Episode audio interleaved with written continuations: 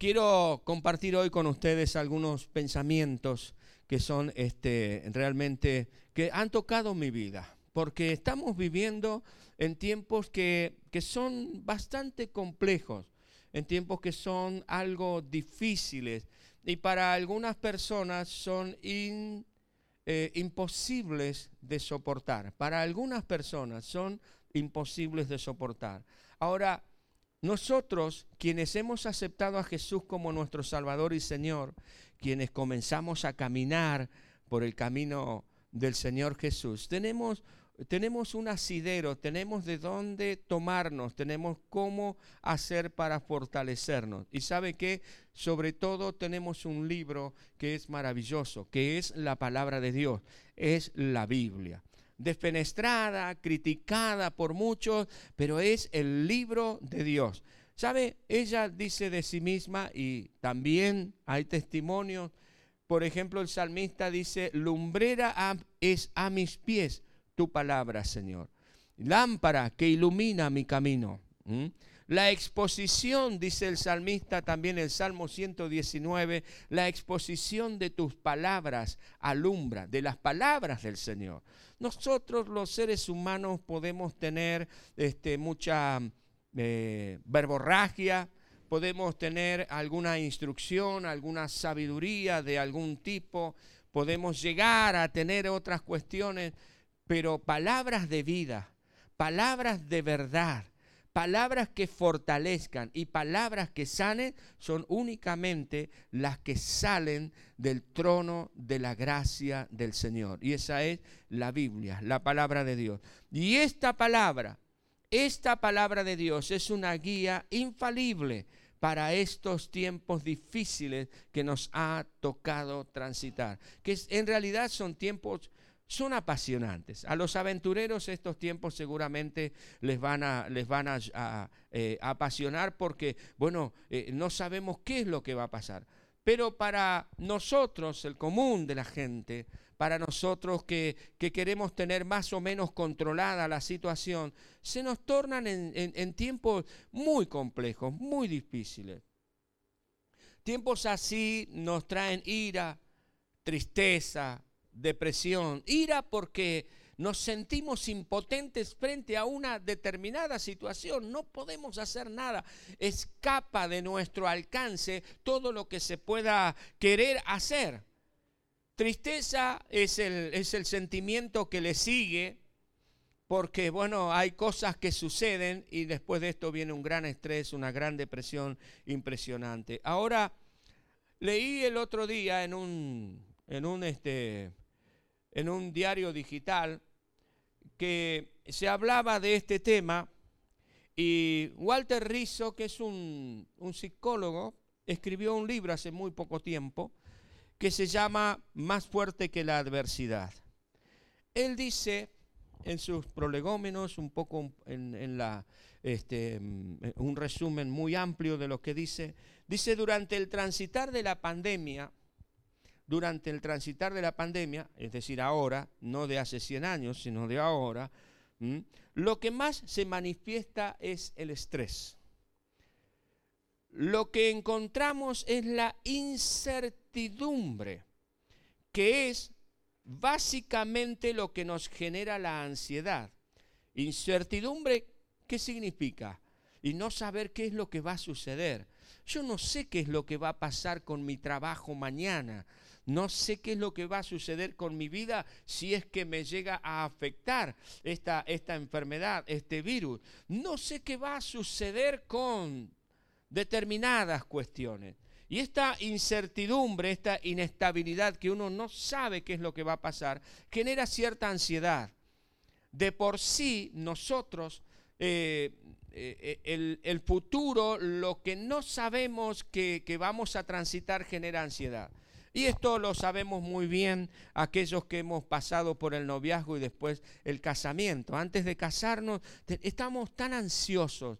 No sabíamos qué, qué, era lo que iba a suceder, cómo íbamos a reaccionar en todas las esferas de nuestra vida. No solamente en el biológico, sino también voy a pasar o voy a comenzar a vivir el resto de mi vida con una persona no voy a estar en mi casa, eh, eh, yo estoy acostumbrado a, algo y después tengo que acomodarme, amoldarme a lo que es la otra persona y, y, no sé cómo va a ser, cómo vamos a vivir, cuántos hijos vamos a tener, si voy a poder construir la casa, si voy a poder tener trabajo para sostener a mi familia. Todo eso genera una ansiedad aquel que se, que se gradúa en la universidad y se recibe de profesional, no sé, profesor, este, contador, ingeniero, genera cierta ansiedad el saber, bueno, ahora ya terminé los estudios, ¿Qué va a pasar? ¿Voy a tener trabajo? ¿Los trabajos que tenga los voy a poder hacer?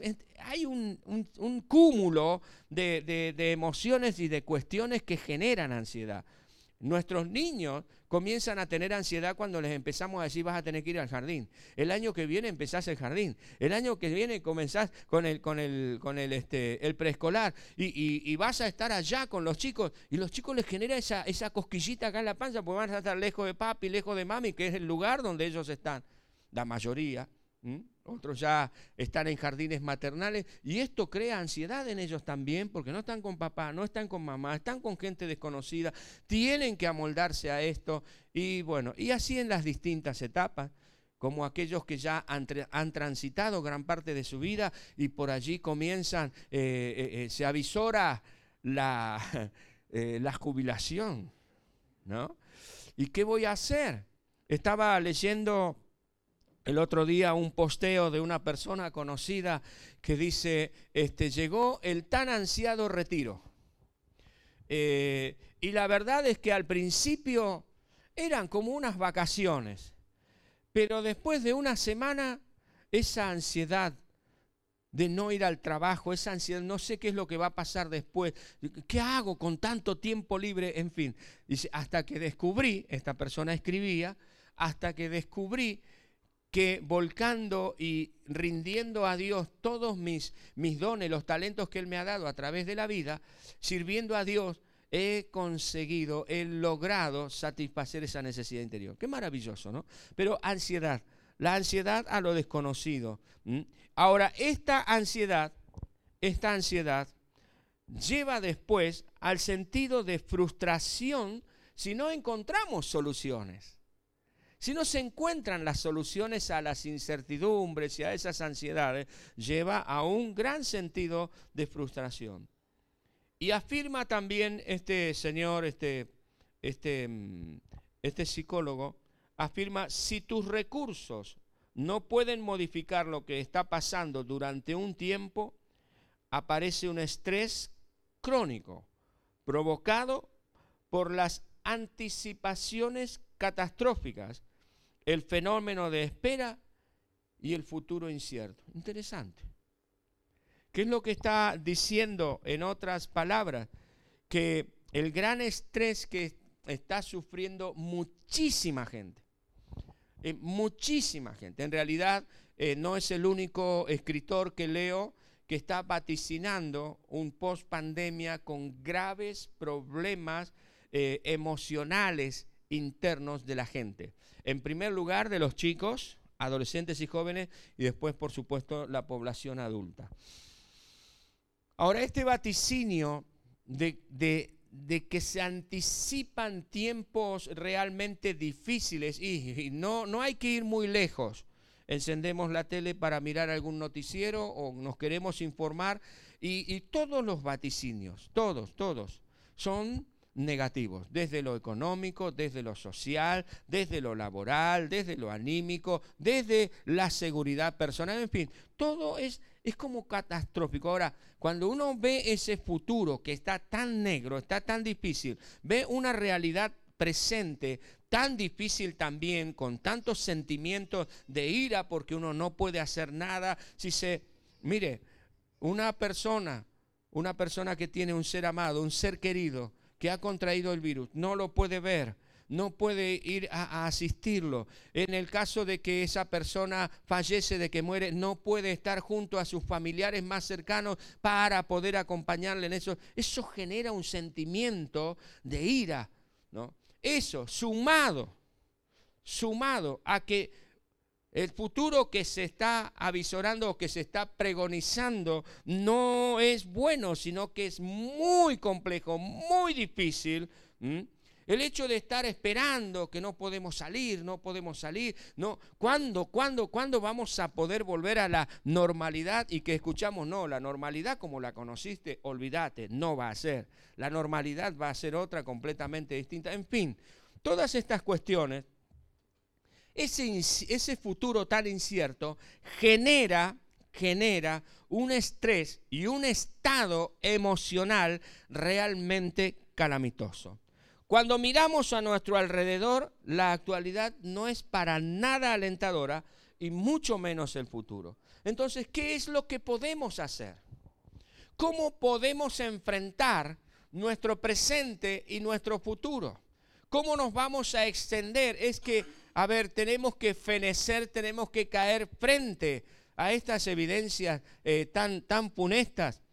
Y encuentro que la palabra de Dios, la Biblia, nos cuenta, nos ayuda, nos guía en estos tiempos difíciles a levantar nuestras manos. La palabra de Dios nos, eh, nos cuenta de que hubo individuos que hubo grupos de personas que se encontraban en situaciones similares a las nuestras, parecidas a las nuestras, y también encontramos en esta misma palabra de que el Señor va desgranando, va mostrando, va revelando algunas claves que Dios nos ha dejado por medio de su palabra para cada uno de nosotros, para usted y para mí.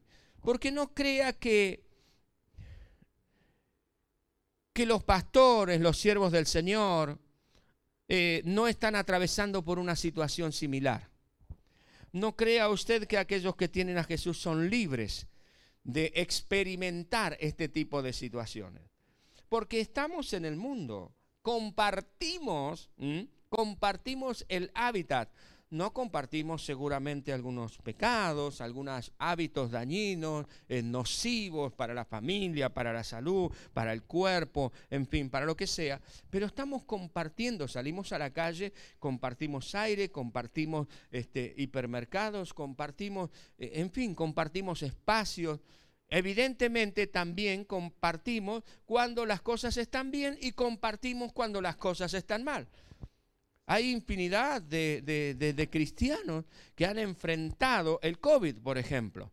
Hace un momento estaba saludando a una pastora de, de, aquí de la ciudad de Guatraché que Toda la familia atravesó por COVID. Gracias a Dios fue vencido en el nombre de Jesús. ¿no? Dios les ayudó, les levantó y ahora al esposo deben operarlo, que estamos orando por él, este, deben operarlo de los riñones también. Ahora, es, es tremendo. O sea, lo que sucede afuera, sucede adentro también, en la iglesia del Señor. En todos lados nos está pasando. Ahora, ¿qué es lo que nos dice el Señor?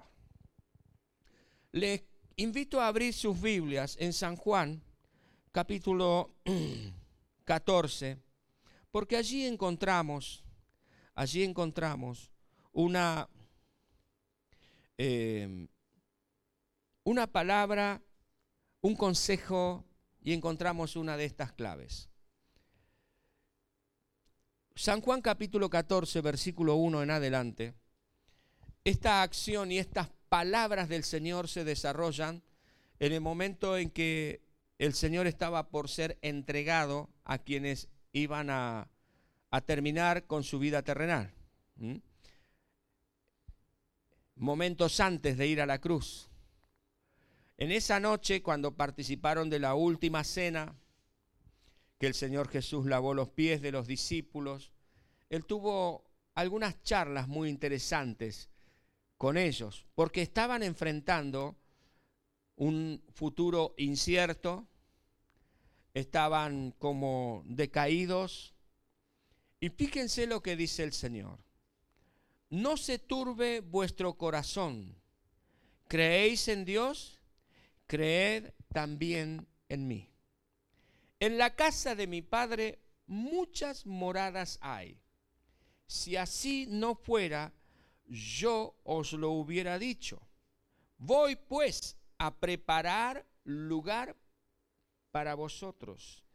Y si me fuere y os prepararé lugar, vendré otra vez y os tomaré a mí mismo para que donde yo estoy, vosotros también estéis.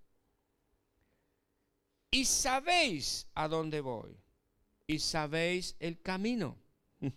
Interesante esto, preste atención a lo siguiente. El versículo 5 dice, le dijo Tomás, uno de sus discípulos, Señor, no sabemos a dónde vas.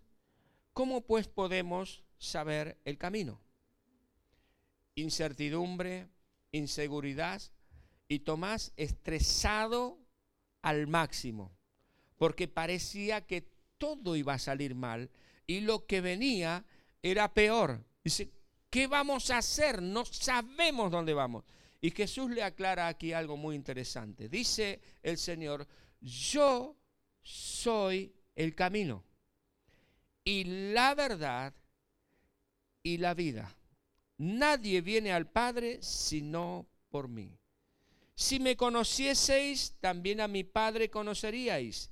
Y desde ahora le conocéis y le habéis visto. ¿Cuál es la primera clave que encuentro aquí en la palabra del Señor? Para tener seguridad, para tener paz en medio de la tormenta, para tener la aplomo en este momento de tanta dificultad.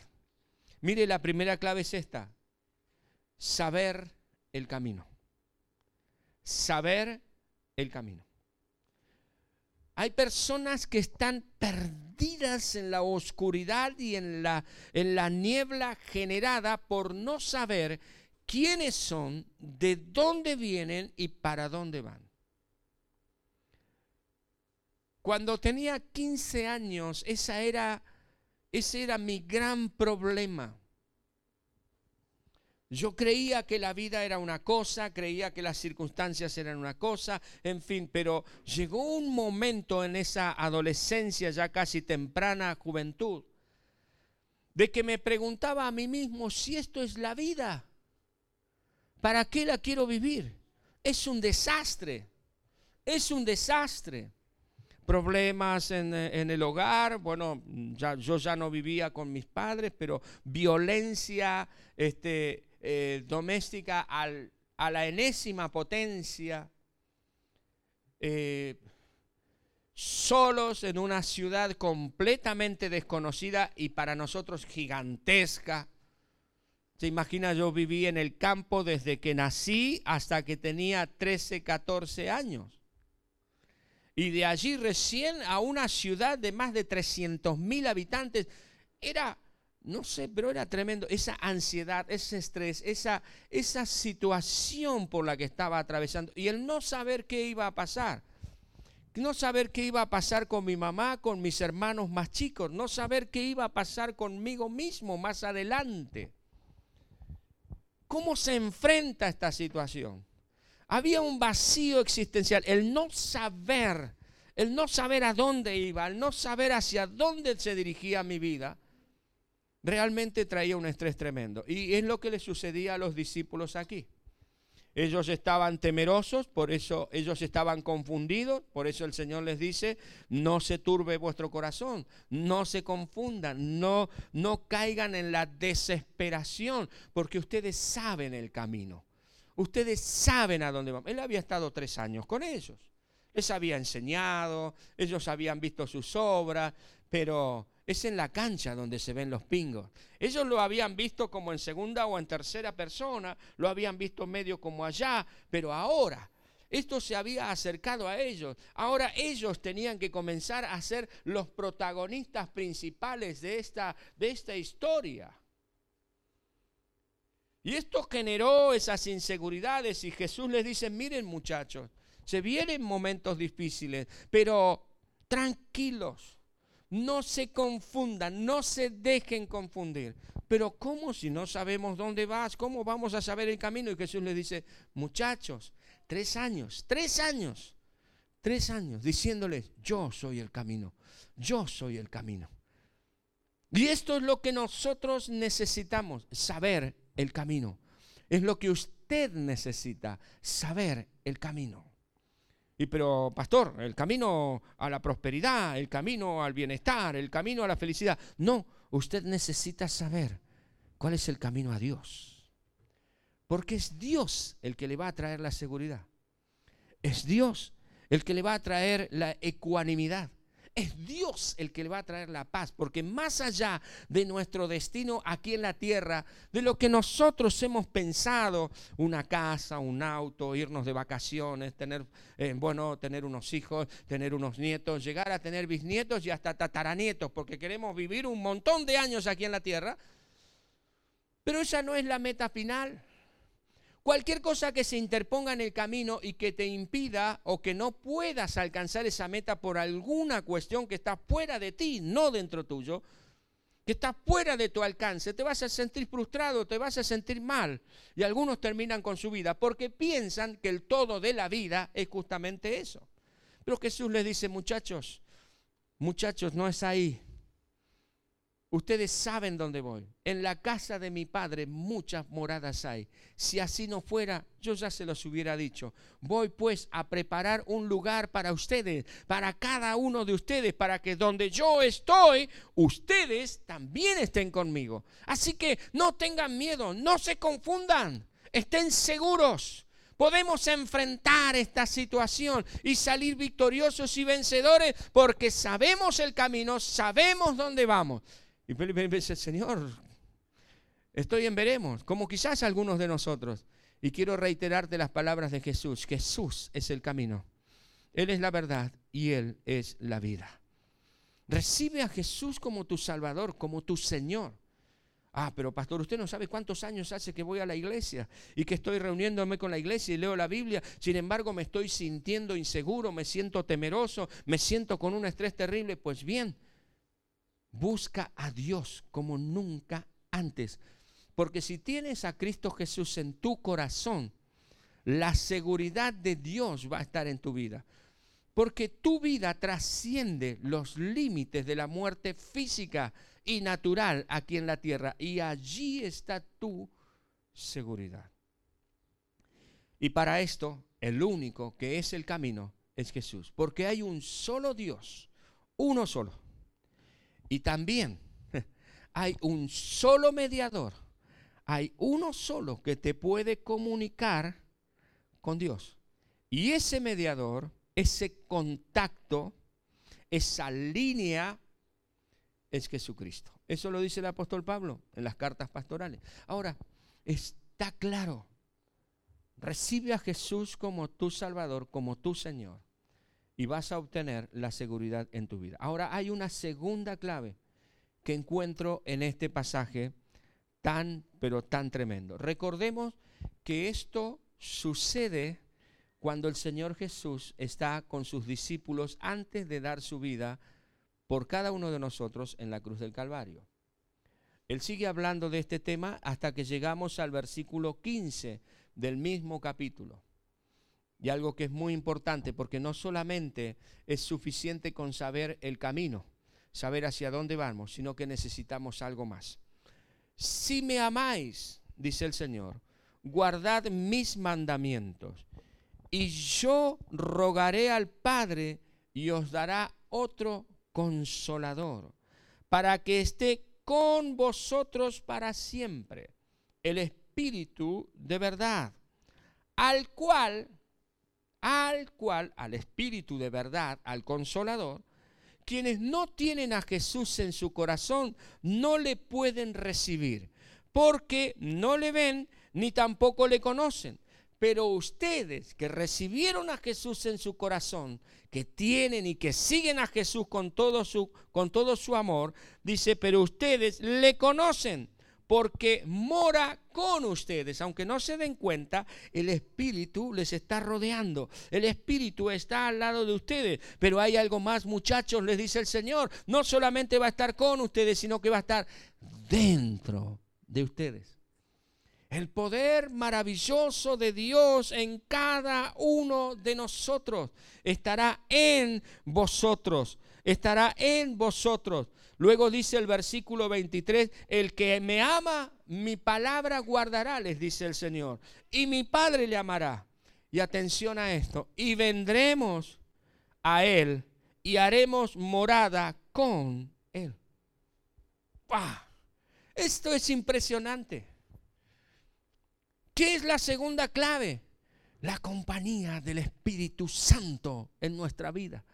El Espíritu Santo que Dios ha prometido en tu vida para ti que conoces a Jesucristo, para ti que hace años que sigues al Señor. Él ha prometido no solamente caminar al lado tuyo, sino también estar dentro tuyo.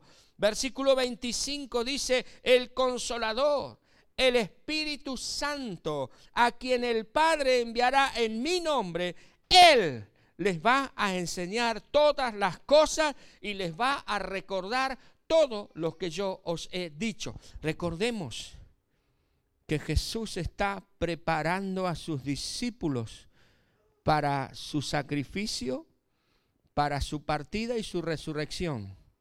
Recordemos que los discípulos estaban muy confundidos, muy compungidos, muy temerosos y Jesús les dice, muchachos, muchachos, no se confundan ustedes saben el camino. Por más que lo que les rodea sea completamente negativo, ustedes saben el camino y saben cómo llegar. Yo soy el camino. Y lo segundo que les dice, no van a estar solos en ese camino, sino que yo les voy a enviar al consolador, al Espíritu de verdad. El Espíritu de Dios y ustedes no van a estar caminando solos, Él va a estar al lado de ustedes y va a estar dentro de ustedes. Y aún más les digo, Él les va a recordar todo lo que yo les he enseñado. Cuando estés atravesando una situación compleja, el Espíritu Santo va a venir sobre tu vida con mi palabra, te va a bendecir, te va a ayudar, te va a fortalecer. Amigos, amigas, hermanos, hermanas, iglesia del Señor, familia de Jesucristo, quiero animarte en este tiempo. Que estás en ese estado de estrés tan difícil. Quiero animarte en este momento en el que te encuentras quizás temeroso, dubitativo y que quiere venir como dice este psicólogo, ese estado de ira, de insatisfacción y de depresión mira el camino. Jesucristo es el camino. Tú sabes dónde vamos. Este virus no te vence, las circunstancias no te vencen, porque Dios está contigo y busca la llenura del Espíritu Santo. Él te fortalecerá en todo momento.